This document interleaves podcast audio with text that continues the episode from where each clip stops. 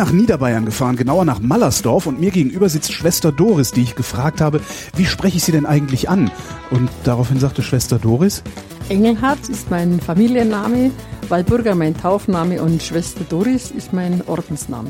Das heißt, sobald ich in einen Orden eintrete, gebe ich meinen bürgerlichen Namen ab? Also den Familiennamen nicht. Ich habe auch den offiziellen, meinen Taufnamen Walburger auch noch. Aber wenn man ins Kloster eintritt, also das heißt, man muss 21 Jahre alt sein mhm. und sieht man schließlich ins Kloster zu gehen, bekommt man einen neuen Namen. Und bei uns heißt es in der Regel, äh, man zieht ein neues Gewand an. Ja. Da, daher diesen neuen Namen. Wir sprechen uns untereinander mit dem Namen äh, Schwester Doris an. Und also immer mit dem Ordensnamen. Mhm. Und Maria bekommt man, man wird eingekleidet, dann hat man zwei Jahre Zeit. Da kann man jedes Jahr, äh, jeden Tag sich entscheiden, wegzugehen. Und nach zwei Jahren äh, macht man Profess. Das ist, wenn man es vielleicht vergleicht, Einkleidung ist mit, mit Verlobung. Ja. Profess ist ungefähr ist Hochzeit oder ja, in der Richtung. Und äh, dann hat man sechs Jahre Zeit, sich nochmal zu entscheiden, ob man im Kloster bleibt oder nicht. Und nach sechs Jahren bekommt man diesen Namen Maria. Das heißt, wenn wir, wenn ich jetzt Unterschrift sehe, äh, sehe ich, das ist eine Schwester, die ewige Profess hat. Sogenannte ewige Profess. Wenn sie womit unterschreibt? Doris S Maria. M. Doris Engelhardt. Schwester Maria Doris Engelhardt. Genau. Was steht denn in Ihrem Personalausweis? Walburger Engelhardt, Schwester M. Doris. Schwester im Dos, ach genau, das ist dann dieses Ordens- genau, oder ja. Künstlername, was genau, ich auch ja, so gerne hätte, wo ja, ich auch gerne was Lustiges eintragen lassen würde. Ähm, äh, wie alt sind Sie, Schwester Doris? Ich bin 49 geboren. Aha. Wann sind Sie ins Kloster eingetreten? Äh, ich bin mit äh, 1962 nach Mallersdorf ins Internat, in die Schule. Mhm. 66 die äh, Realschulprüfung gemacht und dann 66 im Herbst zum Lernen angefangen in der Klosterbrauerei. Warum sind Sie ins Kloster eingetreten? Das ist ja schon eine weitreichende Entscheidung. Ja gut, ich war zehnte Kind in der, einer, aus einer mittelfränkischen Bauersfamilie und mhm. unsere Mutter war schon etwas kränklich. Ich musste dann als Kleinkind zu Hause bleiben und die Tür aufsperren, wenn die Krankenschwester kam. Mhm. Ob das eine kurze Zeit war, kann ich mich nicht erinnern. Ich weiß nur, dass bei uns eine Krankenschwester ins Haus kam und äh, ich kannte die Uhr noch nicht und musste einfach, wenn der Zeiger da ist, das Haus aufsperren, dass die Schwester reinkam und die Mama versorgt hat. Ich weiß es nicht. Und da habe ich gesagt, ich wäre Krankenschwester. Aha. Und damals, Hat mir imponiert. Und damals konnte man nur Krankenschwester werden, indem man Nonne wird? Zu der Zeit nicht mehr. Ganz früher ja. Mhm. Da konnten ja nur äh, nicht verheiratete Frauen äh, Lehrerinnen werden oder äh, Krankenschwestern. Ganz, also inzwischen hat sich das ja geändert. Ja. Nee, und ich, hab, ich wollte dann in die Schule und mein Vater hat gesagt, nur äh, ins Internat, keinen Fahr kein Fahrschüler. Keine was Schule? Eine Fahrschule. Fahrschule? Fahr, na, wenn man, äh, äh, äh man muss ja dann in, bei uns zu Hause in Herrieden, Mittelfranken, gab es keine weiterführende so, Schule. Bus, äh, Mit dem Bus weiterfährt, ah. ist man Fahrschüler. Ne? Okay, verstehe. Genau, ich hatte gerade Pfarrschule ah, ja, von, von, Fahr, Pfarrer. Fahrschüler, ja. Äh, okay. Und dann hat er gesagt, dann ins Internat. Dann kam ich nach Mallersdorf. Naja gut, aber nur weil man ins Internat geht, wird man hinterher nicht äh, Ja, ich habe, komisch, ich habe ja eben gesagt, mit fünf, vier, fünf Jahren. Das, ich mache das Gleiche wie diese Schwester, ich werde Krankenschwester. Haben Sie das jemals in Frage gestellt? Denn? Einige Male, ja. Weil von außen sieht das ja so aus, als würde man sehr viel aufgeben, wenn man ins Kloster Jein. geht. Das ist ja auch so der, der, der, der ja, dieser ja, Spruch, ja, ich gehe ins Kloster. Ja, also ich denke, äh, man muss sich selber entscheiden. Mhm. Ganz klare Entscheidung. Ja oder nein, ist das gleiche wie zur, zur Hochzeit oder zu einem anderen Partner. Zu einem Partner Ja zu sagen, ist sicher schwieriger. Es sieht schöner aus, aber im ja. Nachhinein oder im Lauf der Jahre denke ich, also ich habe äh, von dem, es sind sieben Geschwister. Mhm. Einer ist in Münster-Schwarzach und ich in Mallersdorf. Und wenn ich meine Geschwister anschaue, geht's uns am besten. Woher kommt das? Wenn ich Ja zu was sagen kann und ich muss mich immer wieder entscheiden. Man jetzt mit, mit, mit 66, ich würde nicht mehr wechseln. Da können mhm. kommen, was wir wollen, ich bleib hier. Aber ähm, ich muss, ich habe mich hier entschieden. Ich wusste nicht, was kommt. Aber ich denke, man kann sich nicht besser entwickeln wie im Kloster. Ja, ich bin in eine Gemeinschaft eingetreten, die ich mich, mir nicht herausgesucht habe. Am Partner suche ich mir. Ja. Ich bin in Mallersdorf, wir sind hier in Mallersdorf in der Gruppe, in der ich lebe, 160 Schwestern. Da kann man ausweichen. Stimmt, wenn man, mit, wenn man mit einem Partner verheiratet ist, ist, hat man nur einen. Mhm. Es ist schön. Ich, ja. ich denke, du musst, wer nicht zur Ehe fähig ist, kann auch nicht ins Kloster gehen. Ich kann nicht, äh, nur weil ich zum Beispiel vielleicht die Ehe nicht möchte oder, oder Sexualität nicht möchte, die haben wir genauso wie alle anderen. Ich muss damit umgehen. So wie Sie als, äh, wie, wie jemand, der, der einen Partner hat, eigentlich auch Sexualität ganz bewusst leben muss. Er kann sich nicht jeden Tag anderen nehmen. Er kann sich's, aber ob es der andere Partner aushält, ist die andere Frage. Mhm. Ja, wobei, da, da, das würde jetzt wieder dafür sprechen, dass sie es viel besser hätten, weil sie könnten sich jeden Tag einen anderen nehmen, weil es ja keinen einen Partner gibt, der es aushalten müsste. Ja, aber äh, ich habe mich ja Abgesehen davon, entschieden ja. für diese drei Gelübde, äh, Ehelosigkeit, Armut mhm. und Gehorsam. Wobei ich den Gehorsam ganz im Ernst vor zwei Jahren zum ersten Mal primitiv gespürt habe. Woran? Ich habe 40 Jahre Profess, äh, Professfeier gehabt und hätte einen anderen Termin gehabt und hat dann einfach die Generalrin entschieden, du magst jetzt diese Feier mit. Das war eigentlich lächerlich, ja. aber da habe ich, hab ich einfach nur gespürt, hey, hier ist jetzt Gehorsam gefordert. Ich habe es bisher noch nicht äh, gespürt. Das heißt, das wäre auch die eine Person, der gegenüber Sie gehorsam sein müssen, oder wie müssen Sie noch Gott gehorsam? gegenüber. Eigentlich der Person gegenüber nicht. Mhm. Eine Person kann, kann nicht Gehorsam fordern, das gibt's gar nicht. Wenn, dann kann es Gott machen. Aber wie macht er das? Weil zumindest ja, zu mir hat er noch nicht äh, unmittelbar zu gesprochen. Zu mir hat er auch nicht gesprochen. Ja.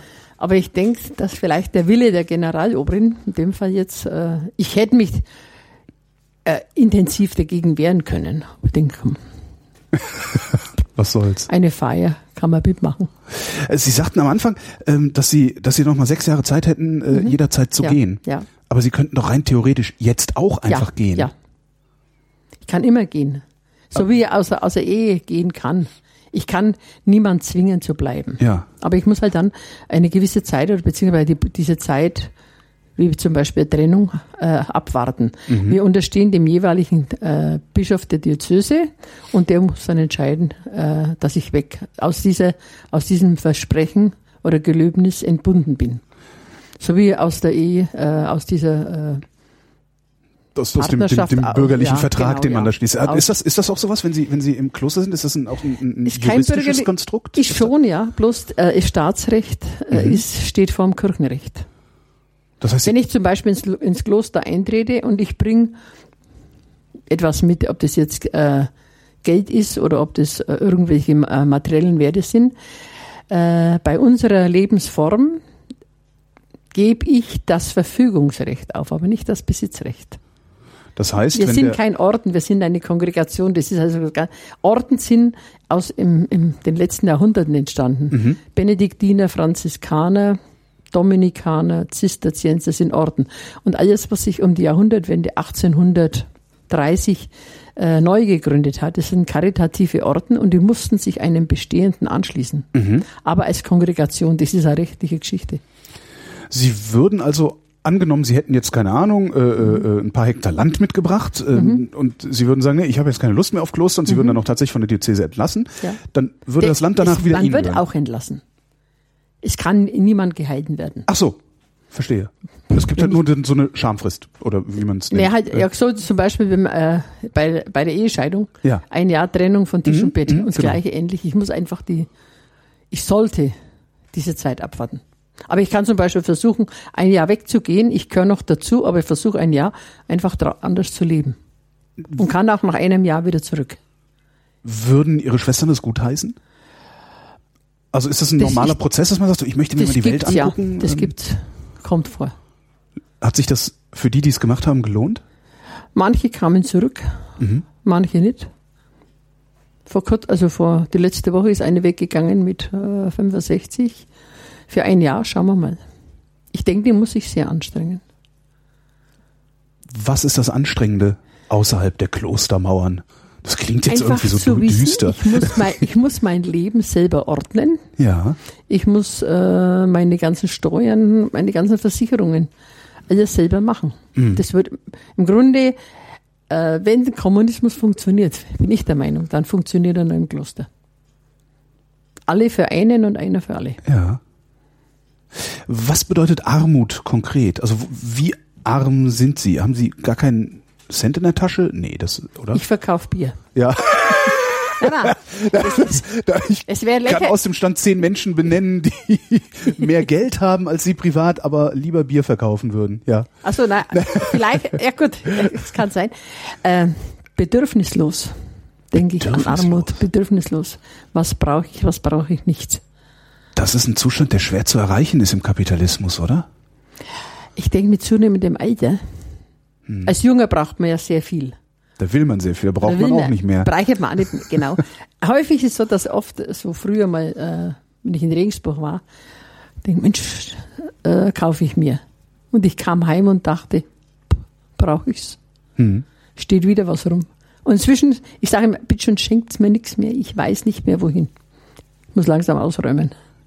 Wie viel Platz haben Sie im Kloster? Momentan ein ganzes Haus. Ein ganzes Haus? Ja gut, weil ich in der Brauerei lebe. Ah, okay. Ja. Sonst hätte jeder hat ein, ein Zimmer. Mhm. Bei uns ist jetzt ein Zimmer mit Nasszelle und äh, ein Privatzimmer und dann haben wir sehr viele Gemeinschaftsräume. Mhm. Wie, wie ist denn so das Klosterleben eigentlich? Sie sagten, es ist geordnet. Mhm. Ist das eine sehr starre Ordnung? Ja, jein. Also zum Beispiel Tagesbeginn 5 Uhr oder, oder so, dass man um fünf vor halb sechs in der Kirche ist. Mhm.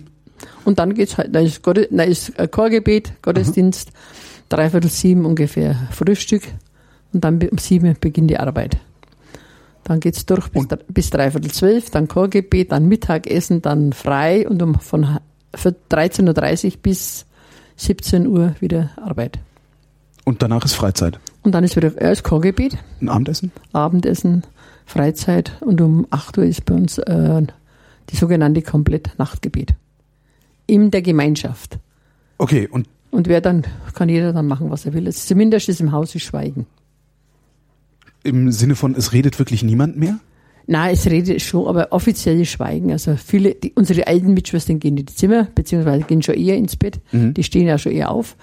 Und der, die uns viel machen, dann irgendwas noch im Büro oder lesen oder, oder also auf jeden Fall, die offiziellen Verpflichtungen sind um äh, 10, 20 nach 8 beendet. Das ist ein langer Tag.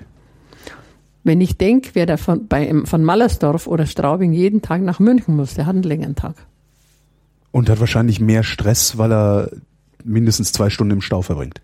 Ja, oder mit dem Zug. Ich denke, ich bin Jahre immer äh, einmal im Monat nach München. Ich war mehr geschlaucht nach den Sitzungen, wie wenn ich zu Hause arbeite. Das Laute, die Hektik, das. Wir haben auch mal Hektik, wenn, äh, wenn fünf Kunden zusammenkommen, dann ist auch Hektik. Aber ähm, nein, ich, ich denke, also wer nach München bei uns zu, zu arbeiten geht, hat einen längeren Arbeitstag. Wenn, wenn ich Bier braue wie gestern, dann fange ich halt um halb vier an. Das ist jetzt eine Frage, die wahrscheinlich nur von außen funktioniert. Vermissen Sie irgendwas? Nix. Ich lebe ja im Grunde wie jeder andere. Gut, ich lebe in der Brauerei sowieso, weil ja unsere ganzen Maschinen alles, äh, wenn es auf Störung geht, in der Brauerei. Wir waren früher drei Schwestern hier im Betrieb. Die sind beide weggestorben, es ist niemand nachgekommen. Äh, ich lebe im Grunde pff, frei. Warum ist denn niemand nachgekommen? Ja gut, äh, hat sich keine gefunden bis jetzt, die Die die, Brauerei macht, ja. Ist das was, Oder mitarbeiten möchte. Ist das was, wozu man Lust haben muss? Äh, da- darf man, da, also das ist, äh, wenn Sie sagen Gehorsam, Ja. dann schließt das ja eigentlich aus, dass ich Dinge tue, auf die ich Lust habe und nicht Lust habe. Ja gut, äh, ich kann niemand zwingen. Ich wurde auch gefragt, ob ich in die Brauerei. Ich wollte eigentlich Landwirtschaft studieren. Dann wurde ich gefragt, ob ich nicht in die Brauerei möchte. Da suchen sie jemanden. Und gesagt, mache ich. Wobei ich von zu Hause absolut nicht mit Bier in, in Kontakt kam. Also meine Mutter war auch nicht sehr glücklich, wie ich gesagt habe, ich gehe in die Brauerei. Na, das ist auch, glaube ich, das Letzte, was man, äh, klar, man kennt immer die Ein- Klosterbrauereien, aber es ist so das Letzte, was man überhaupt schon mal von äh, Nonnen oder oder oder oder äh, äh, äh, da gibt's nicht so viele, ja. ja Genau, oder ja. überhaupt von Ja. von von äh, Also gottesfürchtigen Menschen erwartet und von Frauen erst recht nicht. Ja, das Ja gut, eigentlich ist ja Bierbrauen Frauensache, immer schon gewesen. ach, Es braut die Frau das Bier. Das war hauslich, hauswirtschaftliche Arbeit. ah, Ganz früher. In Afrika ist es, also bei den Zulus ist es heute noch, dass die Frauen ins Bier brauen. weil es auch im Haus bleibt. Das ist ja Weil gar das, nicht, dass es, die es nach Versorgung außen, des ja. Hauses ist ja. Ja. Und dann haben das irgendwann, und äh, Bierbrauen ist eigentlich eine Klostersache. Das heißt, eigentlich geht es gar nicht darum, das Bier nach draußen zu verkaufen, sondern sie trinken es lieber selbst? Nein, äh, es wird für uns also ein Drittel und 18 äh, Prozent brauchen wir selber, der Rest wird verkauft. Mhm. Na, ganz früher haben ja die Klöster äh, Brauen gemacht. Mhm. Benediktiner äh, waren so die, die Brauer. Franziskaner weniger, haben aber danach braut. Mhm. Im Grunde die Versorgung der Klöster, die eigene Versorgung ihrer Leute. Um nicht abhängig zu sein. Ein Kloster ist eigentlich autark. Ja. Das heißt aber auch, dass äh, ist das Bier so ein Alltagsgetränk dann vermutlich auch im Kloster? Ja, Sind Sie ja. eigentlich den ganzen Tag angetüdert? Bier ist gesund, solange ja. es nicht sinnlos in sich hineinschüttet. Das stimmt. Es gibt bei uns äh, zu jeder Mahlzeit außer zum Frühstück Bier. Mhm. Fassbier. Mhm. Und man nimmt an, dass jeder weiß, äh, dass er nicht zu viel trinken soll. Passiert es trotzdem manchmal, dass äh, eine ihrer Schwestern äh, also über den Gang Beim ist? Essen sicher nicht. Äh, Alkoholiker sind krank. Ja. Das ist, kommt im Kloster genauso vor. Tatsächlich. Sicher, warum nicht?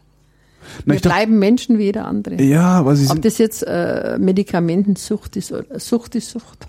Aber ich habe so dieses, dieses, diese, diese etwas ideale Vorstellung von, von äh, Brüdern und Schwestern, dass sie diszipliniertere Menschen sind, beispielsweise. Kennen Sie äh, Nonnen und Mönche? Natürlich nicht. nicht ja. Natürlich Nein, ich denke, wir bleiben, wir versuchen gut zu leben, wie Sie auch. Der Versuch ist wert. Ja. Dann, dann haben Sie angefangen. Du ärgerst dich am Abend immer, wo du sagst, Mensch, was habe ich heute für einen Schmarrn gemacht? Stimmt. Sie Ob das jetzt, ja, ja, Tafel Schokolade gegessen, obwohl es nicht Ach, das ist gut. Na, Schokolade ist gesund. Essen, nein, nein, ich denke, ähm, Zusammenleben ist das Allerschlimmere. Den anderen akzeptieren, auch wenn er mir nicht passt. Ja. Und das ist, das ist die Tragik. Ich selber, da bin ich selber schuld.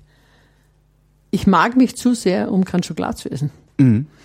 Ich liebe Essen. Essen ist köstlich und Essen ist schön und ich finde es ganz blöd, äh, dieses ewige, ich muss abnehmen, ich darf nicht. Wer sagt es? Mir selber. Wir haben uns von den Amerikanern bescheißen lassen und lassen uns weiterhin bescheißen. Ja, ja, jetzt verkaufen wir denen das Bier.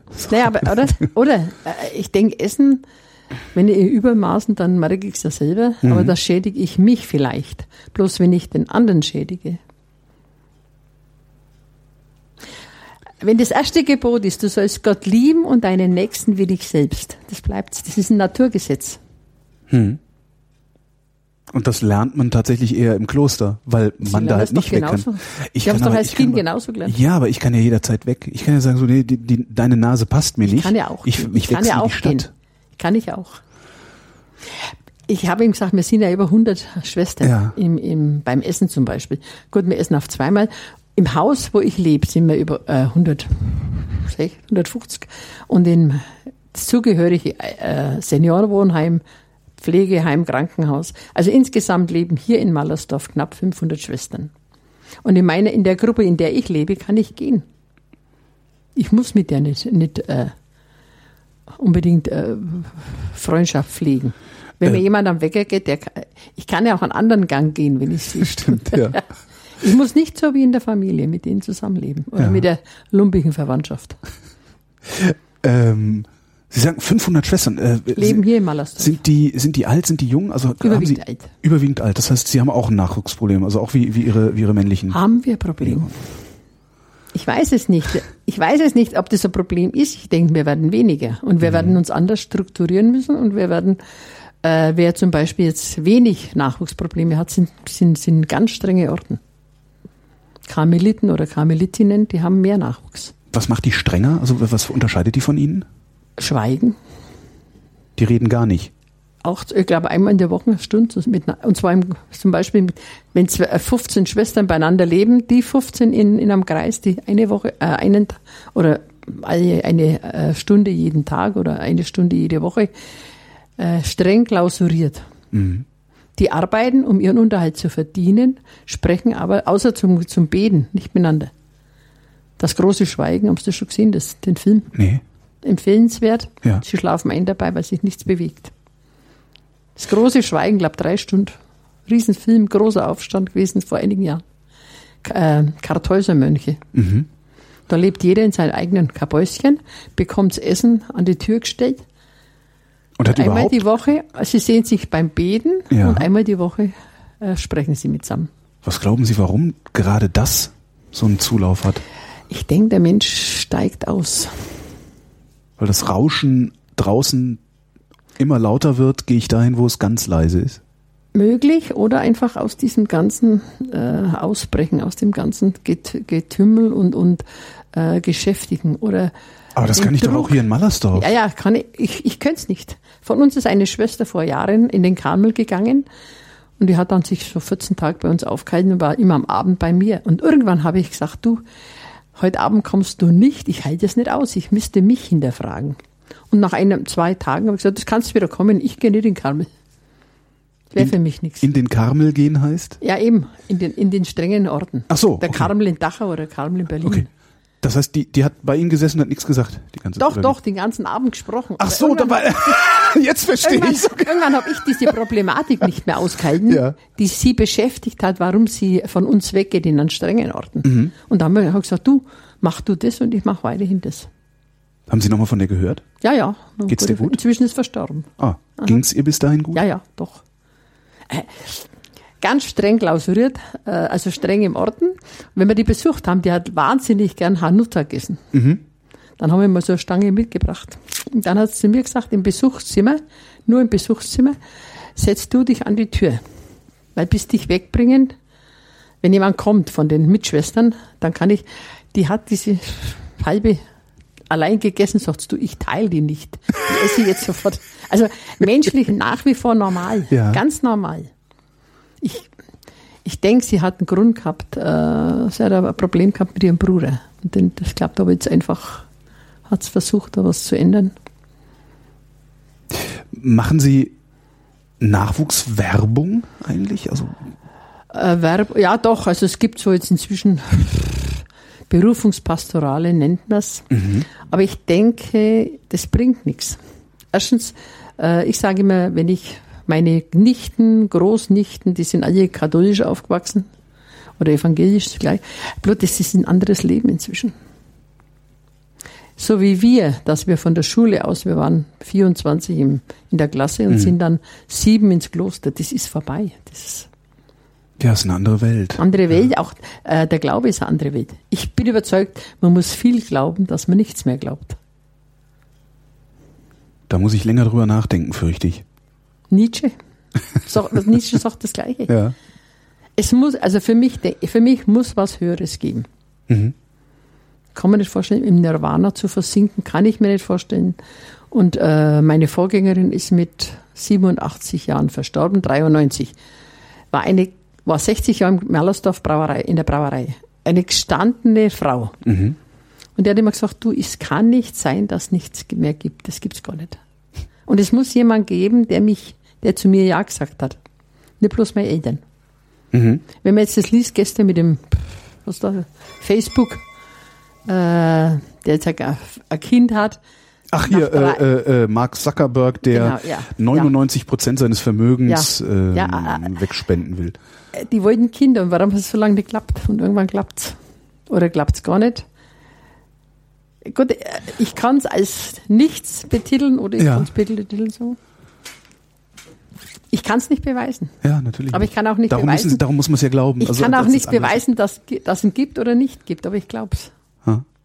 Wie der ist und wie, was da los ist, das wissen wir wahrscheinlich nicht.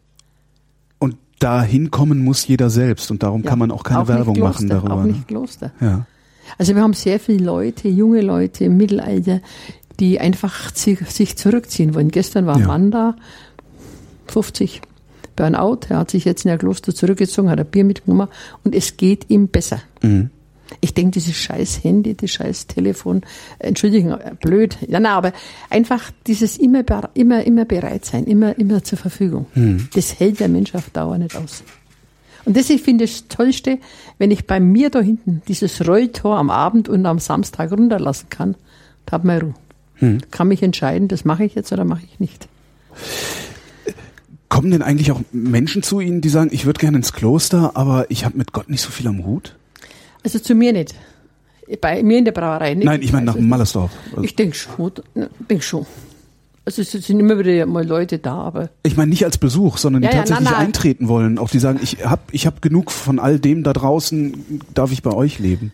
Also das weiß ich jetzt nicht, äh, aber die, ich kenne es von, von meinem Bruder, die so freiweg einfach kommen und nach ein paar Wochen merken, Das ist nicht. Mhm. Die sich das einfach nicht vorstellen können. Das klar strukturierte und die dann wieder gehen. Das ist ein, ein Kommen und ein Gehen. Mhm. Sie klingen so, als wäre alles super hier.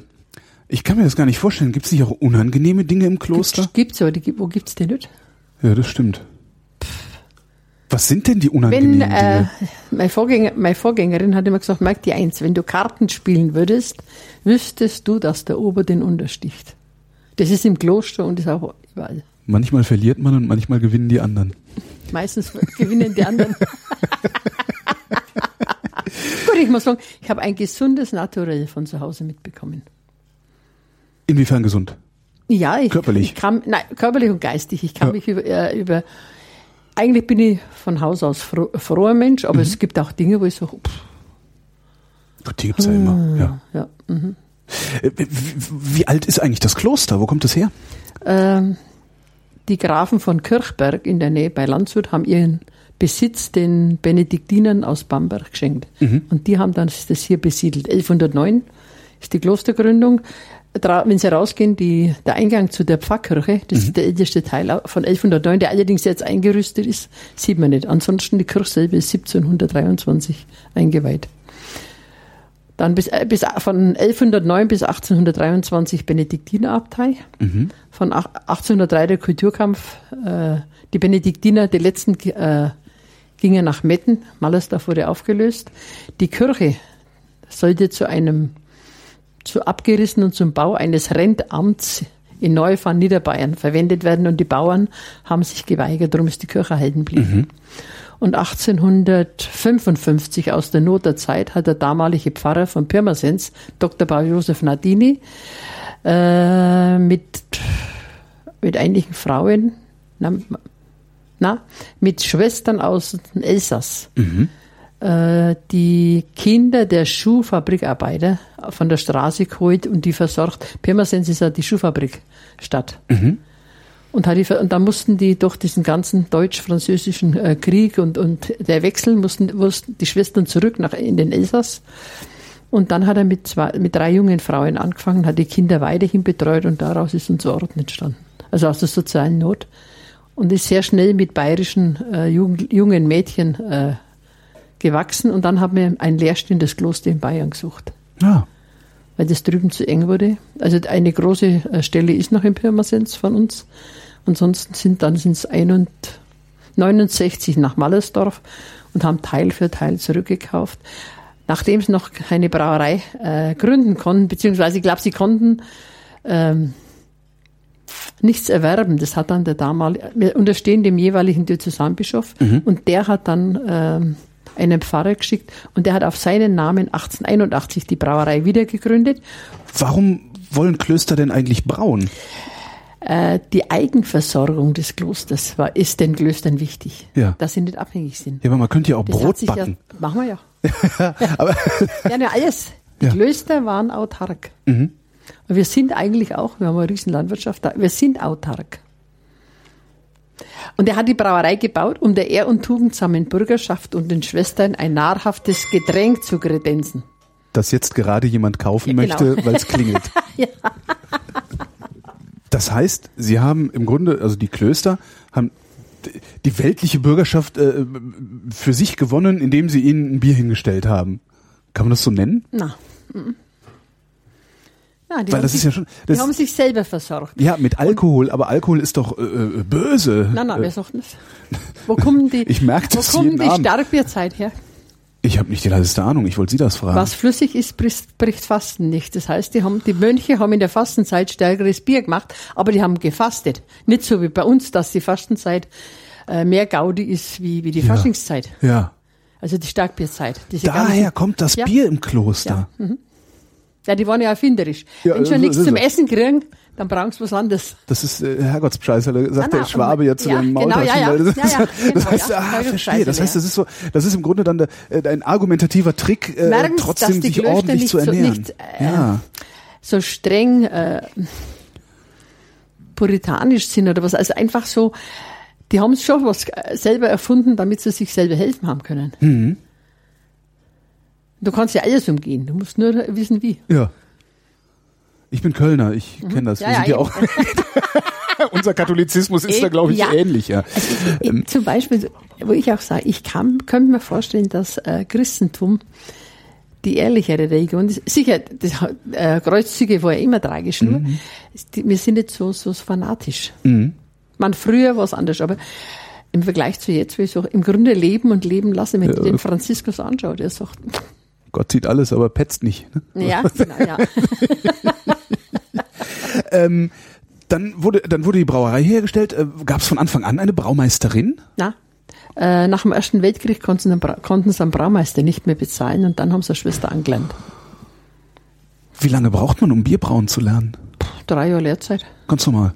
Also ganz Was normal, drei Jahre Lehrzeit und dann Gesellenprüfung und dann Meisterprüfung nach drei, vier Jahren, je nachdem, oder halt Studium. Als Sie damals gefragt wurden, äh, willst du nicht, willst du nicht in die Brauerei? Äh, was haben Sie da gedacht? Also ich habe mir nichts vorstellen können. Ich habe nie Bier getrunken. Ich habe bis zu meiner Masterprüfung, 74, 75, kein Schluck Bier getrunken, nur Limo. Ich habe diese Dampfschwaden, also diesen süßlichen Geruch beim, mhm. Sier, beim Biersierten. Das war mir, war mir einfach zuwider. Und bei der Meisterprüfung haben wir erstes Bier, also im, im Studium, mit zugehaltener Nase. Und dann habe ich das Bier trinken angefangen. Ja, aber wie, wie kann man denn überhaupt Bier brauen lernen, ohne Bier zu trinken? Also wie, wie, das macht nichts, aber wollen Sie nicht das ist wissen, ein Lehr schmeckt? Das ist ein Lehrberuf. Ja. Ja, gut. Aber, oder ist das, ist das dann so eine ganz rein technische Herangehensweise? Ich nehme so und so viel von der Zutat, ja, ja. so und so viel von der genau, so und so viel genau. Zeit und fertig und das ich muss einfach jedes Jahr mich strecken nach der, nach dem Grundstoff Gerste und, und Hopfen und äh, Wasser.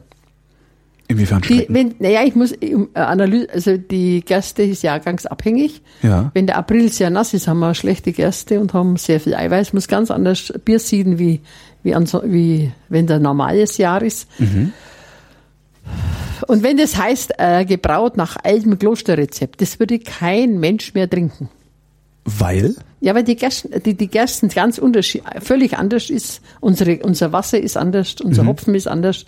Äh, früher haben sie ja dann äh, irgendwelche Künstler äh, oder, oder Kräuter rein zum, zum Bitter machen. Mhm.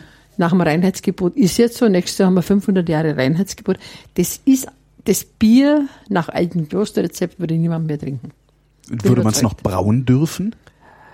Wenn Sie sagen, da kommen so Wenn man, Kräuter ja, ja, rein. Na, dann, dann ist es zumindest nicht mehr äh, bayerisch. Nach dem bayerischen Reinheitsgebot. Mhm. Bier, das in Bayern gebraut, getrunken und aus Bayern ausgeführt wird, muss nach dem Reinheitsgebot braut sein. Und wenn man da, dann ist es diese Kraftbiere jetzt. Ja. Die nennen, schreibt man ja mit zwei E. Nicht Bier. Ist mir noch nie aufgefallen, Schau aber ich, so, vermute, ich fürchte, Sie haben e, recht, ja. ja. Mhm. Selbst die, die aus Bayern kommen, äh, werden mit zwei E geschrieben. Ja. Aha, Kraft, ja. Ja. Mhm.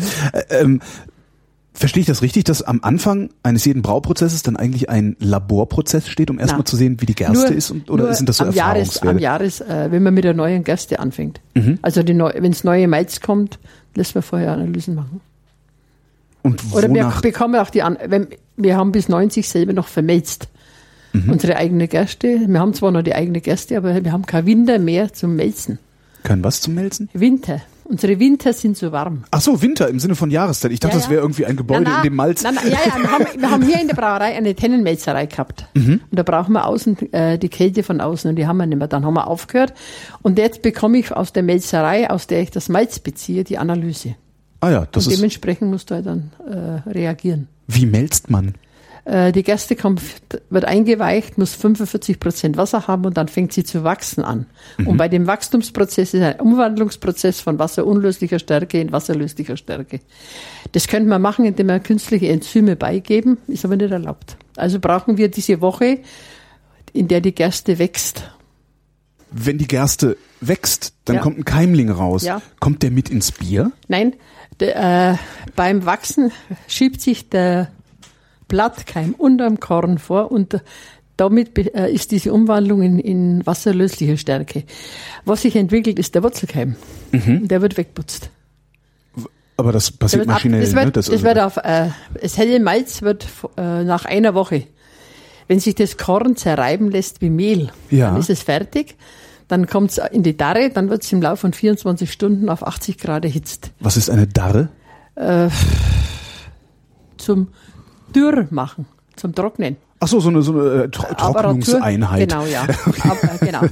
Da wird von außen die kalte Luft angesaugt, wird mhm. erhitzt, wird durch dieses nasse Keimgut gedrückt und oben geht die wassergesättigte Luft wieder in, den, äh, in die Atmosphäre. Und wo kommt dann dieser Keimling hin? Wo? Der wird dann, und dann ist, wenn der das, fällt da, äh, klar, der fällt der wird dann, ab. abgeputzt geht durch eine Maschine und wird so. weggeputzt, ja. Und die beim, das gibt dann das helle Malz und beim dunklen Malz geben wir auf 120 Grad. Ah. Da wird, da wird das Malz dunkel entstehen so die sogenannten Melanoidine, sind Geschmacksstoffe und äh, Aromaträger. Und so kriege ich dann das Bier dunkler. Genau. Mhm. Also je, das heißt, je heißer oder je dichter ich an die 120 Grad komme, desto dunkler mein Bier. Genau. Was passiert mhm. über 120 Grad? Über 100, geht man nicht. Macht man nicht, gibt, schmeckt dann nicht mehr oder? Na, geht man nicht, verbrennt man es. Ach so, dann verbrennt man, ja, ja, ja, plausibel. Ähm, das, das, das ist das Malz, also Gerstenmalz kommt ja. ins Bier. Der Hopfen kommt ins Bier. Mhm, den äh, kaufen wir wieder beim Bauern und wir haben ein neues Sudhaus seit 2015. Mhm. Äh, da kann man Naturhopfen nicht mehr beigeben wie früher. Entweder man muss den in eine... Naturhopfen ist das, was die wächst, Dolde, ne? Die, die Dolde, Dolde ja. genau. Aha. Und den hat, den hat man früher ins Bier rein zum, beim Kochen. Mhm. Und den muss man jetzt, wenn man in die neuen Sudhäuser, muss man die entweder in einen Behälter geben und reinhängen, mhm. weil die äh, Ventile äh, luftgesteuert sind. Ventil macht gegen den Strom auf mhm. und macht zu. Jetzt, wenn das gegen den Strom und bleibt von dem Hopfen Blätter oder die sogenannte Spindel hängen, dann mhm. schließen die nicht mehr. Ja. Und wir geben äh, Hopfenpulver. Okay. Also gemahlenen Hopfen. Mhm. Wasser kommt mit rein? Wasser, Hopfen, Malz und Hefe. Und Hefe. Äh, wo holen Sie die Hefe her? Ist das so eine Zuchthefe oder nehmen Sie einfach die, die sowieso nein, in der nein, Luft Kultur, rumschwirrt? Kulturhefe. Kulturhefe. Ja. Mhm. Wir beziehen es aus einer, von einer Brauerei, die eine äh, Reinzuchthefe machen, mhm. die aus einem Hefestamm so weit herziehen, dass wir dann, wir brauchen zu einem Sud Bier so zwölf Liter Hefe. Mhm. Kommt sonst noch was rein Nein. oder ist es das tatsächlich? Also ja, weder keine Prise Salz, keine oder gar, was auch. gar nichts. Mhm. Wie verändern Sie dann, Sie machen ja nicht nur ein Bier und das auf gut Glück, also Sie mhm. verändern ja auch den Geschmack, Sie haben ja verschiedene Biere. Was sind da die Stellschrauben? Äh, der Hopfen. Die der Menge an Hopfen. Anders, auch anders schmeckt. Andere Hopfen und, andere, und die Menge an Hopfen. Wir machen äh, normales Helles mhm. mit 12% Stammwürze. Stammwürze ist Zuckergehalt im Bier. Mhm. Und aus der wird dann der Alkohol bei der Gärung und der Restextrakt, also Restzucker. Mhm. Bayerische Biere haben mehr Restzucker und weniger, äh, weniger Alkohol und die norddeutschen Biere haben mehr Alkohol und weniger Restzucker. Und dann eben durch den Hopfen noch bitterer. Äh, die Hopfenmenge, die Hopfenmenge macht nur ja. die Bitterkeit oder macht ja. die auch Geschmack aus? Nur ja, Geschmack und, und äh, Bittere und Haltbarkeit. Je mehr Hopfen, Hopfen desto haltbarer. Umso haltbarer, ja. Was macht der Hopfen, dass das Bier dadurch haltbarer wird? Die Bitterstoffe im Hopfen. Ach so. Bewirken. Äh, dann haben wir, wir, nennen, wir sieden das Bier machen zum Beispiel beim normalen, F beim normalen fangen Hellen. Wir mal, fangen wir mal vorne wir an. Nehmen, also wir, wir, nehmen wir, für einen Sud helles Bier ja. 12 Zentner Malz, mhm. äh, 300 Gramm Alphasäure. Der Hopfen wird inzwischen nach, nach dem Bitterstoff gegeben und nicht mehr nach der Menge. Wir geben ungefähr drei, zwei Kilo Hopfen. Ach so, und, und darin sind dann diese 300 Gramm ja, Alphasäure. Genau. Ah, verstehe. Und dann äh, 20, 26 Hektoliter Wasser. Mhm dann wird gekocht. Dann wird es die Maische gekocht, dann wird es äh, in. Wie, wie, äh, gekocht? Das wie wird, lange wird, wird das gekocht? Das geht bei, bei 45 Grad an. Ja. Dann geht's auf 50, da baut der Eiweiß ab. Je nachdem, wie der, Gerst, der Gerstenjahrgang ist, braucht man längere Zeit bei 50 Grad, dass sich mehr Eiweiß abbaut. Eiweiß mhm. gibt dann auch äh, Schaum. Mhm. Dann geht's auf zwischen 62 und 78. Diese Temperaturen muss man einhalten. Und mit, bei 78 wird im Sudhaus mit Jod die sogenannte Jodprobe gemacht. Das heißt, wenn die Maische sich nicht mehr blau färbt, dann ist es verzuckert. Also in der Gerste ist wasserunlösliche Stärke. Ja. Durchs Melzen entsteht wasserlösliche Stärke. Beim Biersieden machen wir aus der Stärke Zucker. Mhm. Im Gärkeller wird mit Hefe mit Hilfe von Hefe der Zucker in Alkohol und Kohlensäure vergoren. Mhm. Nachdem wir keine Fremdstoffe, also keine Enzyme dazugeben dürfen, müssen wir mir diesen langen Prozess hinlegen.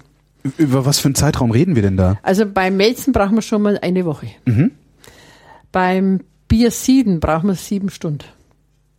Und also während dieser sieben Stunden müssen Sie kontinuierliche Temperatur kontrollieren dann auch, ja, weil dafür ja, ja, nicht so hoch, ja, nicht zu niedrig Also ab 78, wenn es 78, wenn's äh, nicht, wenn Jod nicht mehr färbt, dann geht, dann wird die Maische gekocht, also diese Gersten und Wasser wird gekocht. Mhm. Oder Gersten, Malz und Wasser. Dann geht's in den zweiten Kessel und da wird's wieder getrennt. Die Flüssigkeit läuft durch diese Maische durch, wird abgezogen und läuft in den, beim Biersieden braucht man immer zwei Kessel. Mhm. Läuft wieder in den leeren Kessel, weil einer ist beheizt. Und bei, wenn dann kein Spelzen mehr drin sind. Kein was? Die, die, die, der Rest vom, vom, vom Gerstenmalz, ja. sogenannten Spelzen. Das ist eine ganz klare Flüssigkeit, hat die Farbe des Bieres. Dann kommt Hopfen dazu und dann wird gekocht. Nochmal gekocht. Also zweimal kocht. Es wird die äh, Gerstenmalz und Wasser kocht und es wird die, die Würze, also das, das, das, der Zucker, der Zucker im Grunde, mhm. Zuckerwasser. Ja. Mit Hopfen gekocht und es gibt dann Bier. Ähm, dann haben wir, dann haben wir äh, Würze. Unter was für Bedingungen wird das mit dem Hopfen dann noch gekocht? Bei was für Temperaturen? 100 Grad. 100 Grad, achso, ja, das ist richtig ja, kocht. Also richtig kochen. Richtig Süppchen kochen so. Genau, und dann okay. äh, kommt äh, am, am Anfang der Bitterstoffhopfen. Mhm. Im, also insgesamt wird 15, 25, 30 Minuten kocht und äh, 50 Minuten nur heiß kalten. Mhm. Das ist, äh, durch das Malz bringen wir auch Schwefel mit rein. Mhm. Also die, diese Malz enthalten und der Schwefel muss ausdampfen. Jetzt wird dann mit Hop Viertelstunden mit, Hop mit, Arom äh, mit Bitterstoffhopfen gekocht, 25 Minuten ausdampft, damit wir Energie wieder sparen. Das ist in dem neuen Zuthaus möglich, im alten war es nicht möglich. Dann wird mit dem zweiten Hopfen, Bitterstoffhopfen, gekocht, wieder 10 Minuten, wieder 25 Minuten ausdampft und am Schluss 5 Minuten noch mit dem äh, Aromahopfen. Der bringt im Grunde nicht mehr viel Bittere, sondern diesen, diese Blume. Mhm. Das ist dann beispielsweise, beim, was ich nicht beim Weizenbier mal nach Banane schmeckt oder ja, nach genau, Nelke oder, ja. oder, oder mhm, genau. Mandarine jetzt ja, ist ja, auch sehr modern. Neueste, ja. Genau. Mhm. Äh, dann wird's, dann wird's gekühlt. Ja. Das Bier abgekühlt auf 5 bis 6 Grad und dann kommt die Hefe dazu. Stimmt, die Hefe war noch da, genau. Im Gärkeller. Also das abgekühlte Bier kommt in den Gärkeller, kommt Hefe dazu und dann ist die eine Woche Hauptgärung und dann geht es noch in den Lagerkeller. Bei uns äh, vier bis sechs Wochen mhm. Nachgärung. Das heißt, im, die Kohlensäure im Gärkeller, die sich bildet, entweicht. Die bleibt mhm. im Raum. Im Lagerkeller, in geschlossene Gefäße, ist ja immer noch Hefe. Die baut dann wieder Druck auf und umso mehr Druck das aufbaut, umso besser schäumt das Bier. Mhm. Ziehen Sie die Hefe irgendwann ab, wie beim Wein? Im Gärkeller. Die setzt sich ab bei uns. Ah, die setzt sich ab und Sie pumpen das Bier von wir, oben wir ab. Dann zieh, nein, nein, wir ziehen das Bier unten raus und die Hefe sitzt, sitzt, fest, sitzt fest am Boden und die noch in Schwebe ist, bewirkt die Nachgärung. Mhm. Und dann wird es nach vier bis sechs Wochen filtriert, äh, wobei wir nicht steril filtrieren. Bei unserem kleinen Betrieb, wir machen zwei, 3000 Hektoliter Bier, ich habe den Mut zu sagen, Bier ist ein verderbliches Nahrungsmittel, umso frischer, umso besser. Und äh, ungefähr die Hälfte wird überhaupt nicht filtriert. Das sogenannte Kellerbier oder Zeugel nennen es wir. Dürfen Sie das überhaupt Zeugel nennen? Ja, inzwischen schon. äh, hat sich jemand aufgeregt, ja. Aber wir haben schon über 25 Jahre, nennen wir das Zeugel. Im Grunde ist ein Kellerbier. Mhm. Und das wäre das gesündeste, das naturtrübe Bier. Nur, wenn ein Bier, ein Kellerbier, ein Jahr haltbar ist, dann brauche ich es nicht trinken, weil dann ist die Hefe sterilisiert. Und eine tote Hefe brauche ich nicht. Was ist das Gesunde am unsterilisiert. Die Hefe. Die Hefe, ja. Hefe, die Bitterstoffe. Umso mehr man das Bier bewegt, umso mehr man filtriert, umso, schlecht, umso schlechter fürs Bier. Aber umso haltbarer ist es, darum kannst du dann hinterher ein Jahr lang in praller Sonne im Schaufenster im Kiosk stehen. Und Wenn ich das lese, dass ein Bier länger, äh, ein halbes Jahr haltbar ist, dann trinke ich Wasser. Was ist mit diesen äh, India Pale Ales zum Beispiel? Die sind ja, doch gut, sehr lange haltbar. Äh, ja, ich denke, man spricht jetzt wieder über das Bier. Ja. Das ist, es ist kein Bier zum, zum normal trinken, das ist vielleicht einmal Aperitif. Ja. Oder? Ja, ich trinke es gerne auch normal, äh, aber ich komme auch aus einer viel. Region, ich komme vor allen Dingen auch aus einer Region, wo es kein Bier, so kein normales Bier gibt. Also ich mhm. lebe in Berlin, ja, äh, ja. die können nicht brauen. Aber so. es gibt sicher kleine Brauereien, machen sie ja da schlau. Die gibt's mittlerweile, die ja. Die kommen und ja. haben, die haben ein anderes Bier. Ja, absolut, das stimmt. Es ist tragisch, dass das Bier so lange halten muss. Ja. Und ich, wenn bei uns immer Leute kommen und sagen, warum hält euer Bier nicht so lange, dann sage ich, fragt euren Opa, wie lange früher das Bier gehalten hat, drei, drei bis vier Tage. Wie lange hält ihr Bier? Also ich so sechs, acht Wochen, nicht länger. Umso frischer, umso besser. das hält schon. Und ich, ich habe einen, einen guten Bierkunden, der kommt und sagt, du, ich möchte drei Kasten von deinem teuren Bier. Mhm. Dann sage ich immer, weißt du was? Wo kriegst du 30 Liter Abführmittel für, für 42 Euro? Ihr Bier ist Abführmittel? Naja, wenn's, äh, Bier hat keine pathogenen Keime, das heißt, es ist nicht gesundheitsschädigend. Mhm. Es kann nur sein, dass eine Nachgärung entsteht ja. im Bier. Und es kann sein, dass das Essiggärung wird. Aber Bier. Macht, Bier macht nicht krank. Die neuen Biere, diese ganzen Els-Biere sind eigentlich äh, saure Biere. Aber die schmecken gar nicht sauer. Manche schon. Also ich kenne die Gose. Ja. Äh, aus Leipzig, da gibt's ja, noch, ja. gibt's noch Brauereien, die das machen. Mhm. Das schmeckt halt richtig sauer. Also da, da, da merke ich, dass es sauer ist. Aber diese ganzen Ales, die ich mittlerweile. Unterschiedlich. So mhm. Also es ist unterschiedlich. Ich habe vor kurzem haben jemand, ich habe von ein gutes Bier, äh, äh, Kraftbier getrunken, hast, hast aber wirklich Kraftbier mit IE. Mhm. Äh, da habe ich zum ersten Mal gemerkt, dass der Hopfen einen, einen anderen Geschmack gibt. Und es war nicht schlecht. Da könnte ich auch mehr trinken. Das, der, das Bier hat nach Grapefrucht äh, gerochen. Mhm. Aber es war kein Kraftbier mit 2E. Aber ich habe ja schon ein paar Mal eins versucht, wo ich gesagt habe, naja, eigentlich, für mich ist es sauer, aber naja. Aber was, was, was tun diese Kraft, Craft-Bier ja, äh, ja, mit Doppel-E? Ja. Was machen diese Produzenten ins Bier, dass es nicht Bier heißt? Zum Teil, zum Teil Früchte, zum Teil äh, irgendwelche Gewürze. Lambic. Wenn sie es mhm. wirklich nach dem Reinheitsgebot brauchen, nur mit diesen neuen Hopfen, mhm. dann habe ich kein Problem damit. Ich habe nur Pro Ich denke, für uns Brauer ist gut, es wird über Bier gesprochen. Und es wird auch gesprochen, dass Bier nicht so. Äh, für mich ist zum Bier, das Bier gehört zum Arbeiter. Und der Wein zur gehobenen Gesellschaft. Und das stimmt nicht, denn ich, äh, ich bin bei der Chaîne de Rotisseur und ich bin inzwischen so weit, ich kann bei dem Abendessen auch Bier trinken. Mhm. Und ich kann den Wein nicht kauen. Ich, ich verstehe vom Wein zu wenig.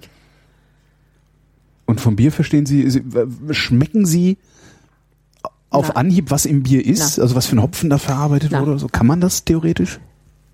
Ich weiß nicht, ob das Biersommelier können. Sie sagen es zumindest. Gut, es gibt ich auch glaub, Wassersommeliers, die behaupten, sie würden Unterschied. Ich glaube es nicht, aber naja. Wasser feststellen können. Also ich habe einen Sommelier da gehabt, der behauptet ja. hat, unser Bier schmeckt nach Banane. Dann habe ich gesagt, du spinnst wohl, wo ist denn der Banane? Dann haben Gruppe Leute, die er gehabt hat, hat einer gesagt, ähnlich sagt sie mir jetzt jemand. Also ich, ich, ich schmecke Banane, aber. Mhm. Wie oft brauen Sie eigentlich? Wenn das, zweimal die Woche an einem Tag. Wir machen pro Sud 38 Hektoliter und machen zwei Sud, also 76 Hektoliter pro Woche.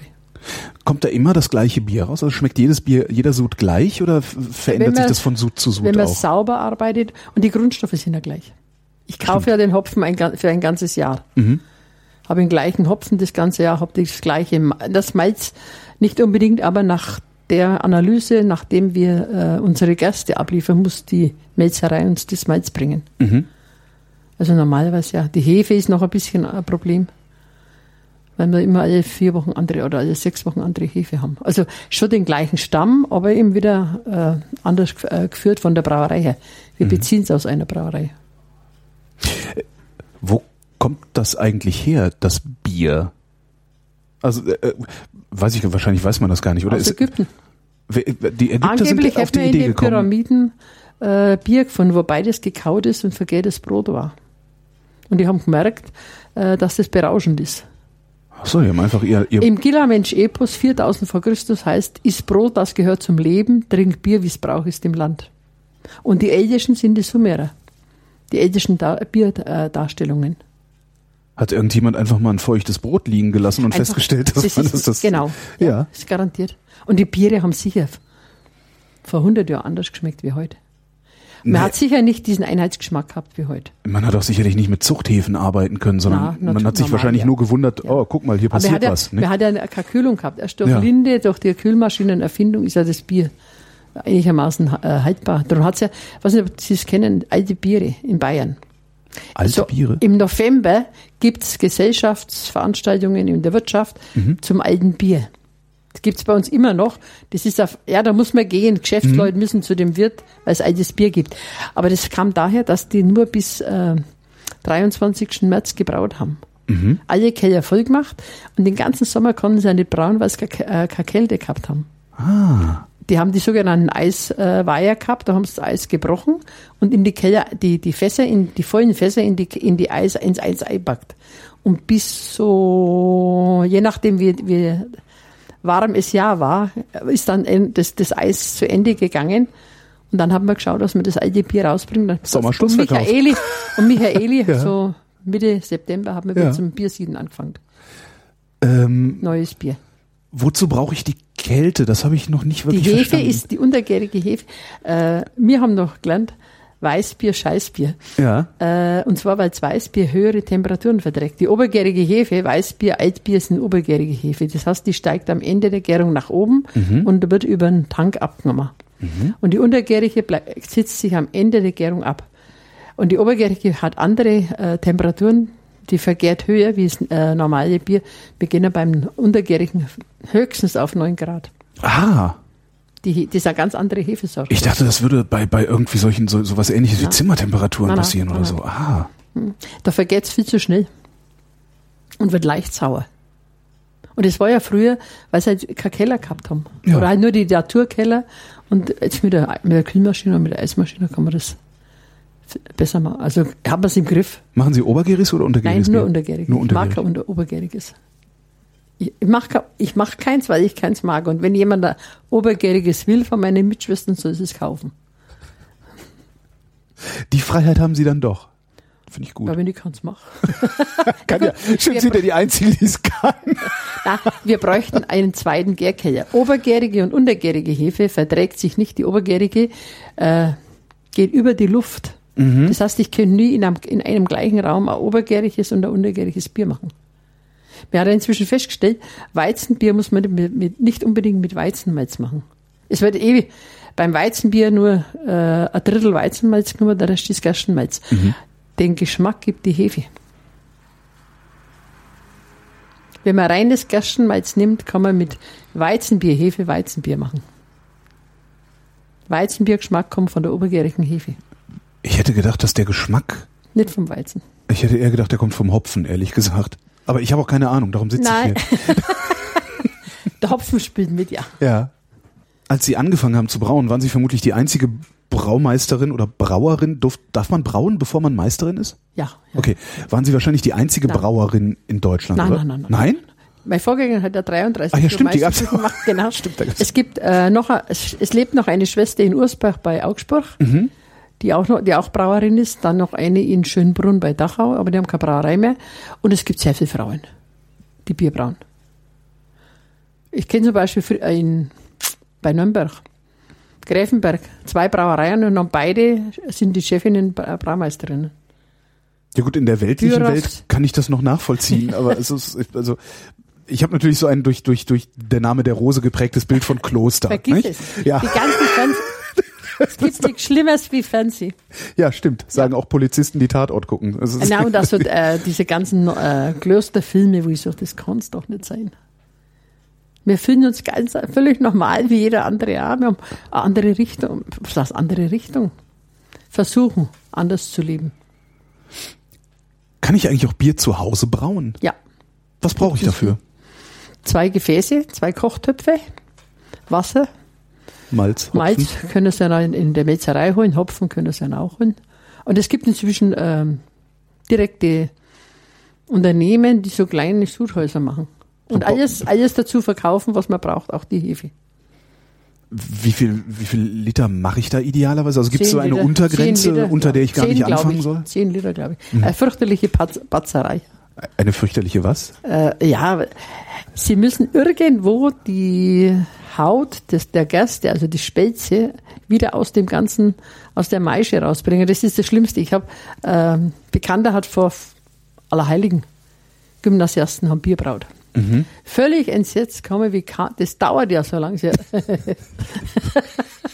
Eben. Und diese Trennung, Eben. und diese Trennung vom, von der Flüssigkeit zu den Feststoffen. Ja. Stoffen, also Gerstenmalz ist das, diese ganze äh, Mehl und, und und Spelzen aus der Flüssigkeit rausbringen oder die Flüssigkeit aus dem ganzen Gewürre.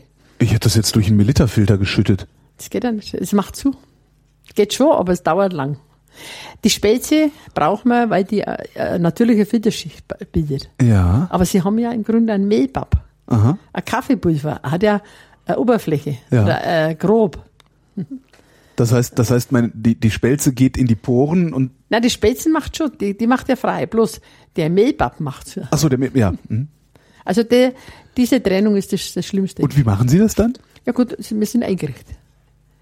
Das, wir haben eine, eine Sudpfanne und einen Maisbottich. Mhm. Und der Maisbottich hat einen doppelten Boden, äh, ist gelocht und dann geht automatisch, man hackt wieder auf. Bloß wenn Sie das im Kochtopf machen, dann haben Sie wieder den Dreck unten dabei, wenn Sie umrühren. Mhm. Den ist ja nicht brau, also der sogenannte Dreck. Ich bräuchte also einen Kochtopf mit einen doppeltem doppelten Boden. So ein, das Boden, gibt's bei genau. Ikea gibt's diese, diese Nudeleinsätze. Bloß darf er nicht, so, er darf nicht so, so, so großbohrig sein. ah, diese, das passt dann auch Ja. nicht. Na, also dann, das ist das größte Problem. dann kaufe ich lieber Bier. Kann ich mir die Brauerei mal ansehen? Kennen wir ja. Mhm. Na, Sie kennen, ich sage mal, Sie kennen, es gibt Mengen Bücher über Haus, äh, selber Bier brauen. Mhm. Gibt inzwischen auch Brauereien oder, oder Braumeister, die sowas anbieten. Sauteuer.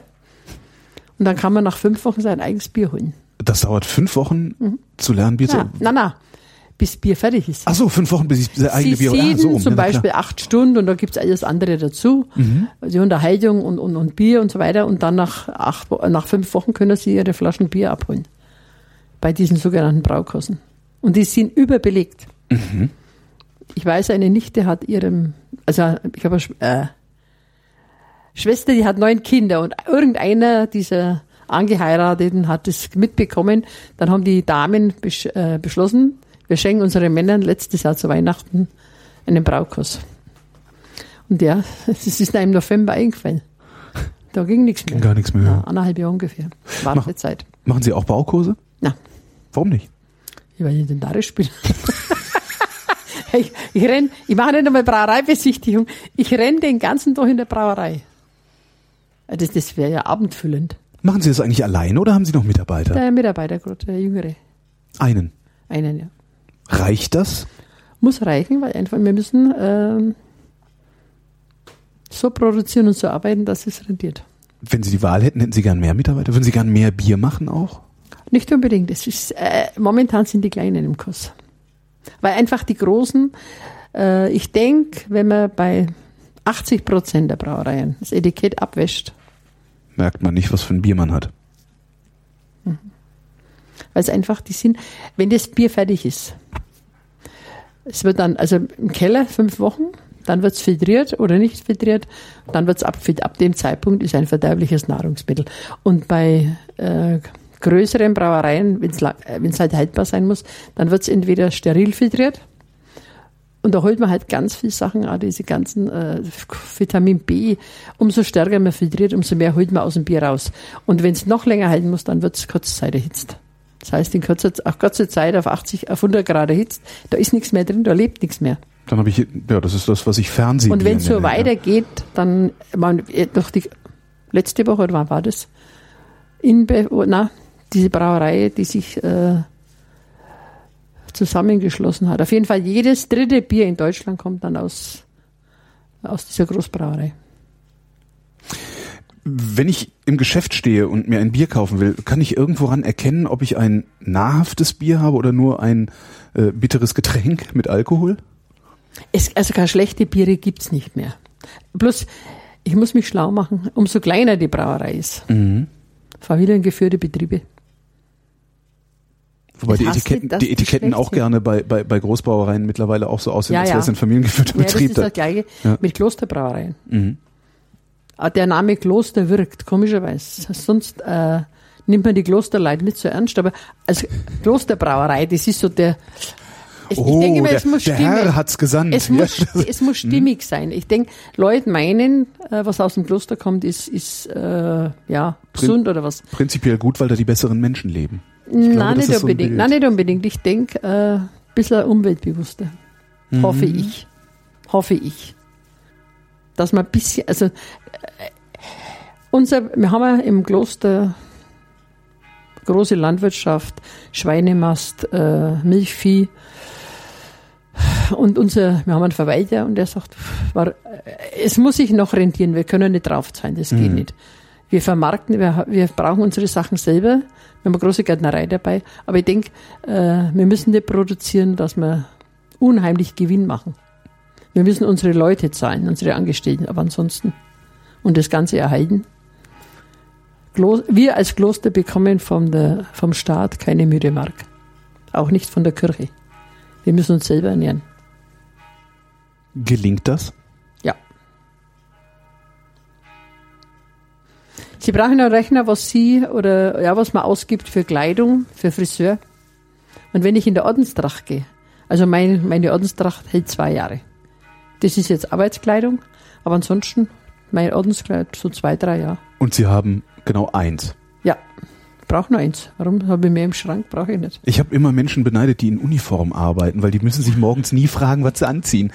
Das Gleiche ist für mich, wo ich, sag, wo ich in der Ordenstracht nicht hingehen kann, brauche ich nicht hingehen. Oder ich brauche keinen Friseur. Es gibt Orte, die Sie in Ordenstracht nicht aufsuchen können? Gibt schon. Wo, was wären das für Orte? Naja, ich den in, den, in der Disco mit der Ordenstracht gehe. Obwohl sie der Jetzt Star des ja Abends sowieso wären. nicht mehr. Jetzt ging, so, ging, ging es sowieso Auch ein nicht Kasten Bier auf der Schulter, sie wären der Star des Doch. Abends. Wir haben ein Country-Fest gehabt. Mhm. Und ich habe, ja gut, wenn es nicht reicht, ob es da noch ein Bier haben können am Samstagabend, habe ich gesagt, gut, bis um halb elf, elf können sie mich anrufen. Dann, ja, dann haben sie angerufen, das Bier reicht nicht. Aber sie können auch nicht mehr fahren. Ich gesagt, gut, Wie ich, kommt's? bring, ich bring's. Und ich fahre da rein. Ist ja klar, abgesperrt. Schau der an und sagt, hey, bist du echt? Ja, ich bring's Bier. Ich war letztes Jahr, glaube ich. Na, heuer. Heuer bei Nachtcafé. Oder Mensch, Woche der, äh, Menschen der Woche. Ich glaube, Nachtcafé war es, genau. Wir sitzen also da und Besprechung der, der, die so und so ist nicht da. Die kommt, dann war das die Olivia Jones. Mhm. Ein Foto mit der, wenn ich leck, wenn das in Zeitung kommt. Aber ganz angenehmer Herr. Ja, klar. Wow. Aber was soll passieren? Also, aber ja, äh, sie sieht waren in halt blöd Ordnung. aus, ja. Och, ich finde, sieht lustig aus. Ich finde das ja, ja. Ähm, was für Biere machen Sie überhaupt? Also wie viele verschiedene Biere machen Sie? Normales Helles, normales Vollbier und dann äh, an Weihnachten und im Mai einen hellen Bock und in der Fastenzeit einen hellen Doppelbock. Und da machen wir noch 800 Hektoliter Limonaden. Aber die brauchen wir überwiegend im Haus. Ich habe draußen eine Flasche gesehen, da stand Zeugel drauf. Ist ja, da, das ist Kellerbier. ach, das ist Das das, ist normales, helles mit Ach, das ist normales Helles. Ja. Okay. Ja. Äh, was ist der Unterschied zwischen einem hellen und einem Vollbier? Das Gleiche. Nach dem äh, Lebensmittelgesetz. Mhm. Na, nach dem Biersteuergesetz. Vollbier ist zwischen 11 und 14 Prozent Stammwürze. Mhm. Zwischen 14 und 16 ist ein Lückenbier, darf nicht hergestellt werden. 16 bis 18 äh, Stammwürze ist Bock und ab 18 ist Doppelbock. Und was ist dann, Das ist alles Vollbier. Äh, aber was ist dann das Gegenteil vom Vollbier? Das, Lagerbier ist ein Vollbier. Merzen ist ein Vollbier. das heißt, wenn Vollbier draufsteht, ist es eigentlich Es ist ein Bier. normales Bier, also mit 11 bis 14 Prozent Stammwürze. Mhm. Wenn es ist zum Beispiel 13 ist ein Festbier, Festbier oder Märzenbier muss 13 Prozent haben. Das ist aber dann wieder, Verstehe. äh, das eine ist das Lebensmittelgesetz, 14, äh, 11 bis 14. Ich habe es gerade falsch gesagt, Lebensmittelgesetz 11 bis 14, 16 bis 18, 18 aufwärts. Und nach dem Biersteuergesetz gibt's halt noch äh, Biersteuergesetz und nach dem Lebens, Lebensmittelgesetz ist dann mit besonderer Hervorhebung zum Beispiel, das ist äh, Pilz, Ja. muss in Bayern 12 Prozent haben, Stammwürze. Ist unmöglich, weil es dann dunkler wird. Umso mehr Malz, umso dunkler ist die Farbe. Und das Pilz ist ja extrem hell. Es haben, versuchen manche mit einem grünen ähm, Kelch. Grün macht Bier heller. Wenn jetzt unten der, der Griff grün ist, dann schaut oben das Bier heller aus. Ach, Weil die, Bier, die normalen Pilzbiere sind bei 11 Prozent. Und nicht bei, nicht bei 12. ich überlege Aber gerade, Pilz gibt mit es denn keinen miesen Trick? Äh, Pilz mit, dem- hervorragendem Charakter muss in Bayern über 12 Prozent haben. Wenn es heißt Edelpilz, muss 12 Prozent Stammwürze haben. Was ist denn mit äh, Bieren, die unter 11 Prozent, nee, was war die Leichtbiere dann. Ach so, das sind 11%. Leichtbiere. Das sind dann die, die auch nur 7%, so ja. 3 Prozent Alkohol hinterher Ja, haben. genau, und sowas. 2 Prozent, ja. Aha. Und was ist mit den Lückenbieren? Warum darf man das nicht brauen? Das steht halt im Biersteuergesetz. Wir werden, wir werden vom, Bier, äh, vom Zollamt geprüft. Ja. Und die, wenn die das nachmessen und stimmt nicht, dann muss das Bier verworfen werden. Es, es ist so. Äh, und niemand weiß, warum sich dieses Gesetz mal so. Keine Ahnung. Also müsste man nachlesen. In der Schule haben wir es nicht gelernt. Haben Sie mal probiert, ein Lückenbier zu brauen, einfach um zu gucken, wie das und schmeckt? Das haben sie im Krieg immer gemacht. Die haben im Krieg stark äh, normales Bier braut und haben dann mit Wasser verdünnt. Wir haben ja hier ein Lazarett gehabt. Mhm. Fürs Lazarett haben sie normales Vollbier verwenden dürfen, aber für die Schwestern äh, unter 12, unter 11 Prozent. Mhm. Das war, ich denke, das war eine Notsache, äh, damit man Gasten gespart hat. Ja. Genau. Haben wir über irgendwas zu reden vergessen? Weiß ich nicht. Kriege ich ein Bier? Ja, grüße. Schwester ja. Doris, vielen Dank. Bitteschön.